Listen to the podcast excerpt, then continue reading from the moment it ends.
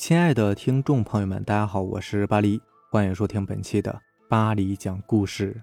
咱们今天晚上呢，就来分享一篇校园恐怖怪谈，作者油漆。这件事情现在回想起来，我还是琢磨不透个中的意味，诡异，而且让我感到悲伤。特别在这样一个灰白色阳光洒洒时，深深念起这则往事，仿佛听见那个。近乎哭泣的女生：“你有手指吗？”高二那年，我们学校组织高中年级去军训，地点选在一所挺有历史的军校。出发之前，就听闻有一个学长说，那个学校闹鬼，最好的办法就是想法子逃避不去。要知道，我对这类事情那可真是太热心了。我倒是常常觉得，在每一个灵异事件的背后，总要隐瞒着一段。不为人知的故事，这种故事往往令我感到无限的悲伤或者愤怒。鬼魂不会无缘无故出现的，如果非要出现，那么他们一定是想要告诉活人什么信息。于是我就问学长：“这个闹鬼是怎么回事？”学长用狐疑并且非常费解的眼神看着我，好像在说：“小七呀，你怎么老是对这种破事着迷呀？”我确实着迷呀。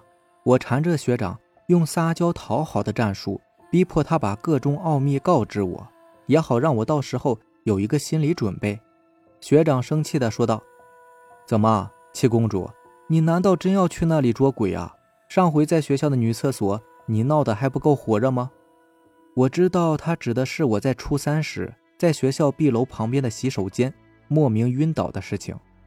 那次事件，我到现在仍然是心有余悸的。但是，我就是这种即使要用生命，也要听听亡魂诉说着他们故事的人，因为这些亡魂是寂寞的、忧伤的。令人无限悲伤的是，他们本身的寂寞和忧伤却被这个世间无限的遗忘，包括他们曾经非常亲密的亲人、好友。学长拗不过我这个神经质的疯丫头，只有极不情愿的说道：“你呀，长得再美、再可爱。”也不会有人喜欢的，好吧？我告诉你，那是我读高二和你一样大的时候，也是学校组织的军训，地点跟你一样。我当初并不知道这个军校是不干净的，要是知道啊，我打死也不会去的。后来去到那里，才听见几个同班说，这里以前是一个军校，只是不知道什么原因才被荒废掉了。现在常年租给许多学校的学生来这里参加军训。但是有不少学生传闻，在这个古旧的军校里，会有奇异且无法解释的事情发生。奇异无法解释的事情，那是什么事情啊？我追问下去，学长的脸色有几分苍白，仿佛在感受着当时的恐怖。半夜三更，走廊的脚步声。第二天早上，窗户玻璃上写着“我一生爱你，唯一的曾杰”。然而。让我最无法释怀的还是，还是什么？还是厕所里的滴水声。学长说完这句话，神色大变，好像他现在就置身在那个厕所里，正在感受着当时渗进心灵的那份恐惧。滴水声是会说话的，你最好不要理会，否则。他仿佛无视我，自言自语的说着，然后大步慌张离开。我还想问一些详细的，也没有办法。可是那个军校里厕所的滴水声究竟有什么问题呢？为什么会说话呢？如果理会，会发生什么呢？到底是什么东西令学长如此的害怕？即使在事情过去了一年之久，那次军训果然有许多学生拒绝参加，但是我们班。没去的就有七个同学，大概是被那个传闻吓的吧。我一个女生决定勇往直前，伸进鬼窟探个明白。出发的那天，天空非常明朗干净，蓝得透彻，宛如一盘巨大的清澈的海水倒扣在头顶上。阳光很烈，晒得人皮肤都隐隐作痛。我想，那一天也许是整个夏天里最热的一天吧，就像现在的阳光。现在想起来，今天和那一天的天气是多么的相似啊！只是我们到军校的时候，这里的天突然变得有几分灰白，阳光依旧闪烁着，但也变得有几分灰白，懒洋洋笼罩着这所军校。军校的大门有两颗柱子，柱子上雕刻着好看的花纹，原本是白色的，但是现在已经斑驳着黑色的东西。走近一看才知道，那是苔藓死掉的尸体残渣在上面，年月累积起来。已经完全覆盖柱子的本色，大铁门锈得不成样子，也没有请个人来重新上漆，只是晾在那里，仿佛是没有人管的孤儿。我们跟着指导老师走进校园，一股清新的气息扑面而来。大道两旁的芒果树在风声的吹刮之下发出沙沙的声响。我们穿过林荫大道，拐一个弯口，路过一个大水池，但是池水里。几乎是干到底部，露出池底的一些淤泥。水池四周都被铁网围起来，看样子是不给人进去的。铁网之上缠着无数的藤蔓植物，四周也是杂草丛生，透露着一股荒败的味道。而我们要在这里生活五天的宿舍，就是大水池旁边的大楼，和它只隔着一条不宽的水泥路。水泥路早已经破裂的不成样子，许多顽强的青草。从裂缝里长出来，把灰白色的地面点缀成无数的绿痕。宿舍大楼只有四层，呈长方形，但也是军校里最高的建筑物。从墙壁的残破看，也知道这座建筑物有一定的年代了，就像是我们中学那座矮楼一样。我们女生宿舍也在这栋大楼里，不过我们是在二层，男生是在一层。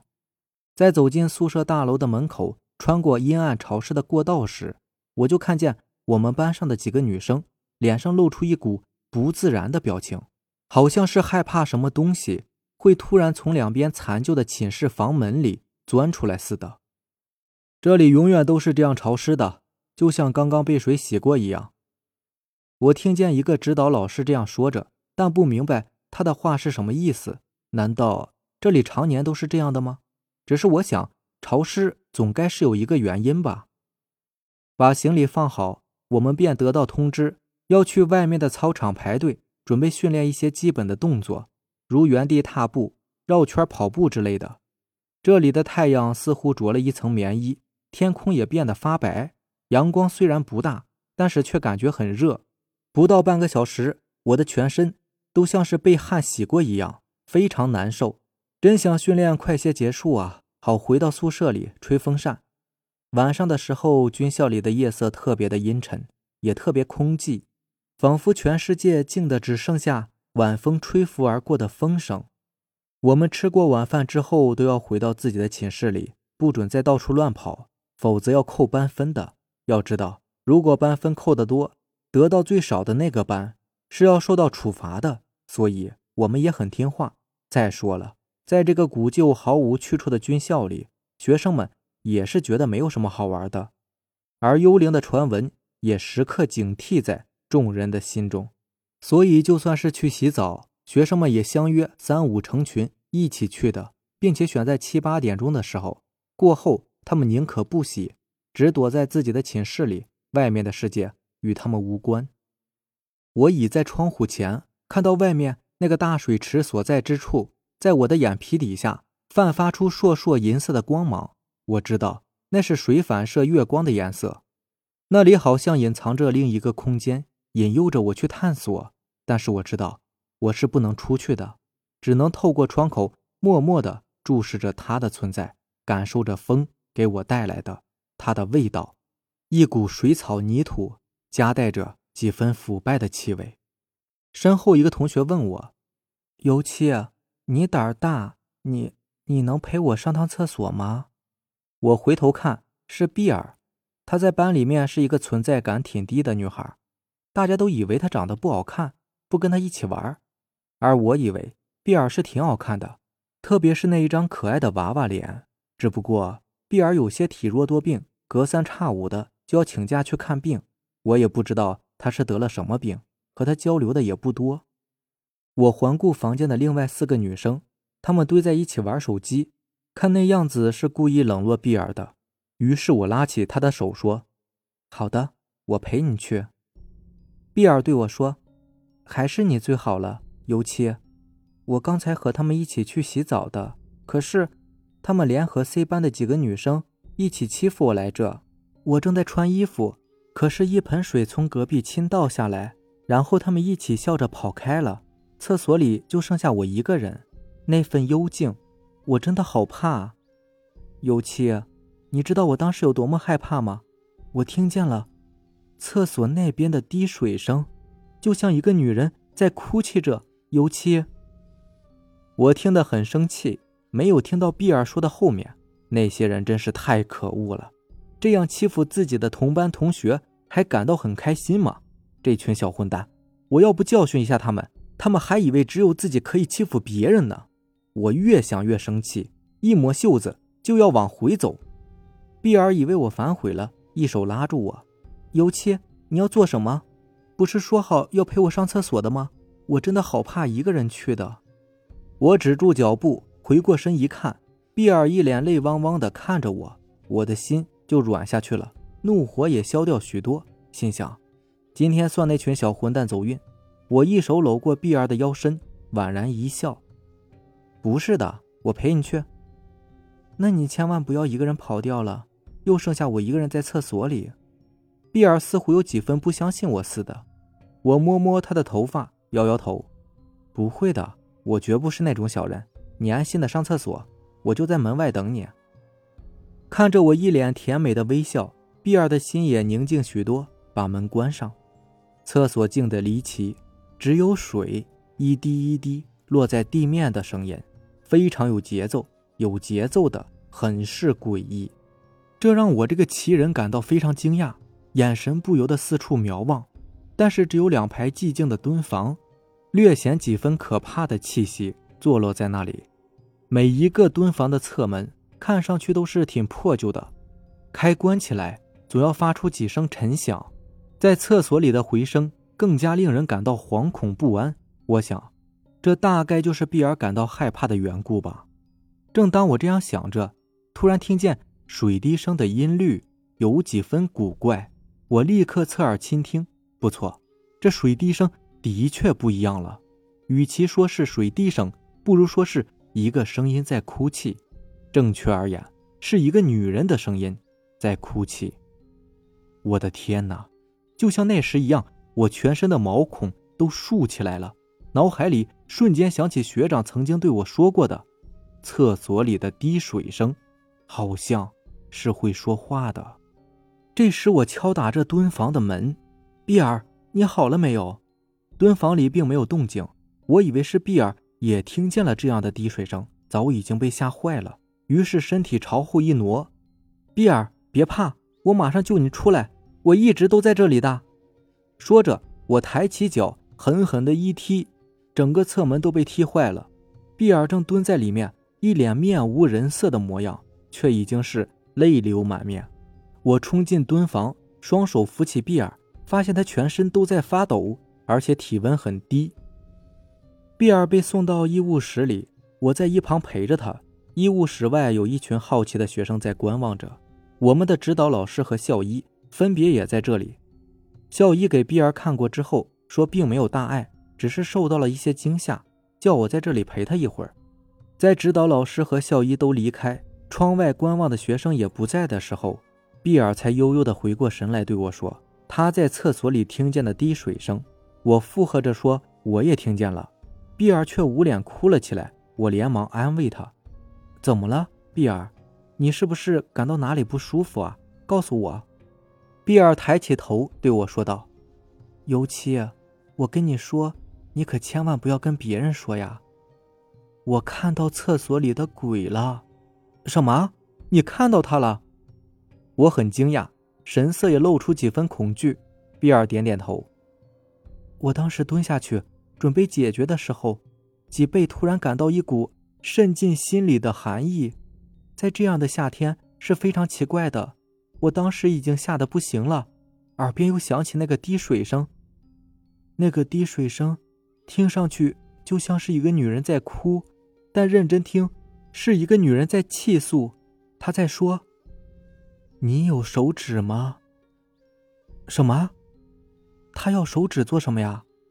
我更加诧异了，脑海里拼命的回想着当初在厕所里的情形。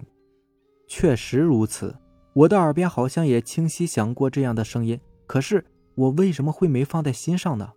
他为什么要手指呢？那天晚上我躺在床上辗转反侧，怎么也睡不安稳，而半夜却做了一个奇异的梦。梦里，一个穿着绿色迷彩服的女生出现在我面前，向我诉说着一些话。那个地点就是我们宿舍大楼里的过道，那条永远都潮湿不堪的过道。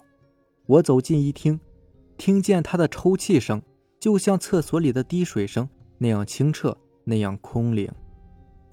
她说，她曾经也是这个军校里的一名女生，那时天气也是这样的炎热，但是空气十分沉闷。潮湿让人难耐。她是一个性格软弱的女生，在班上就常被人欺负。和她一个寝室的三个女生也常常想方设法的去捉弄她。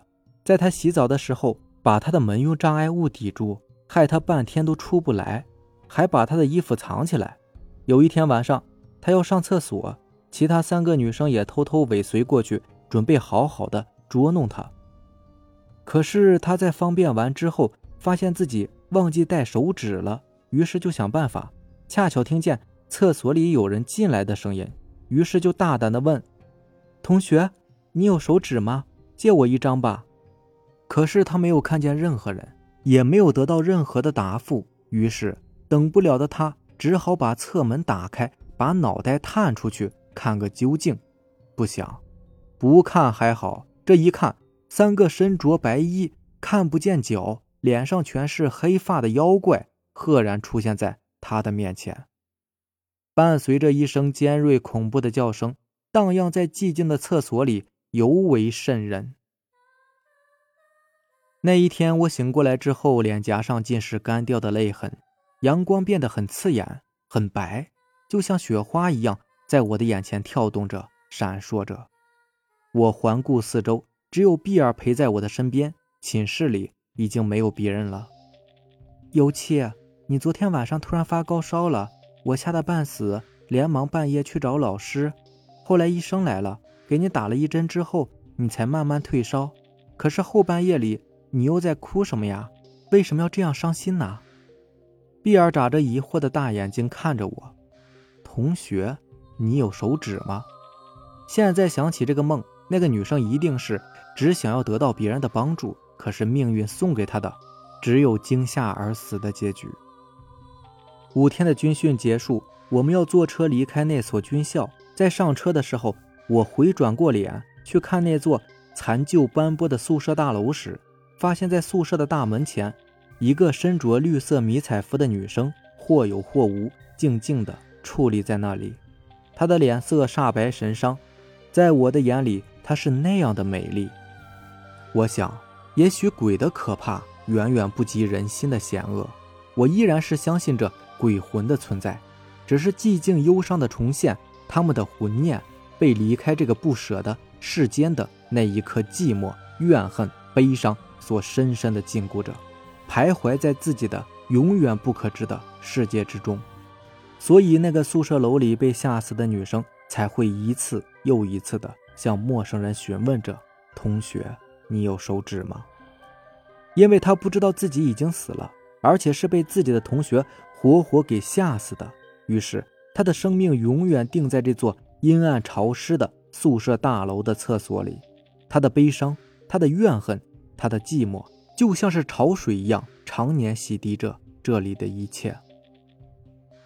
人呐，不应该被欺负的，即使他很弱小，因为人是一种灵性生物。而灵性动物之所以高于其他生物，是因为人类是有爱的。好了，这就是咱们今天晚上要分享的故事了。如果喜欢咱们的节目呢，就点个订阅吧。行，那咱们下期见，拜拜，晚安。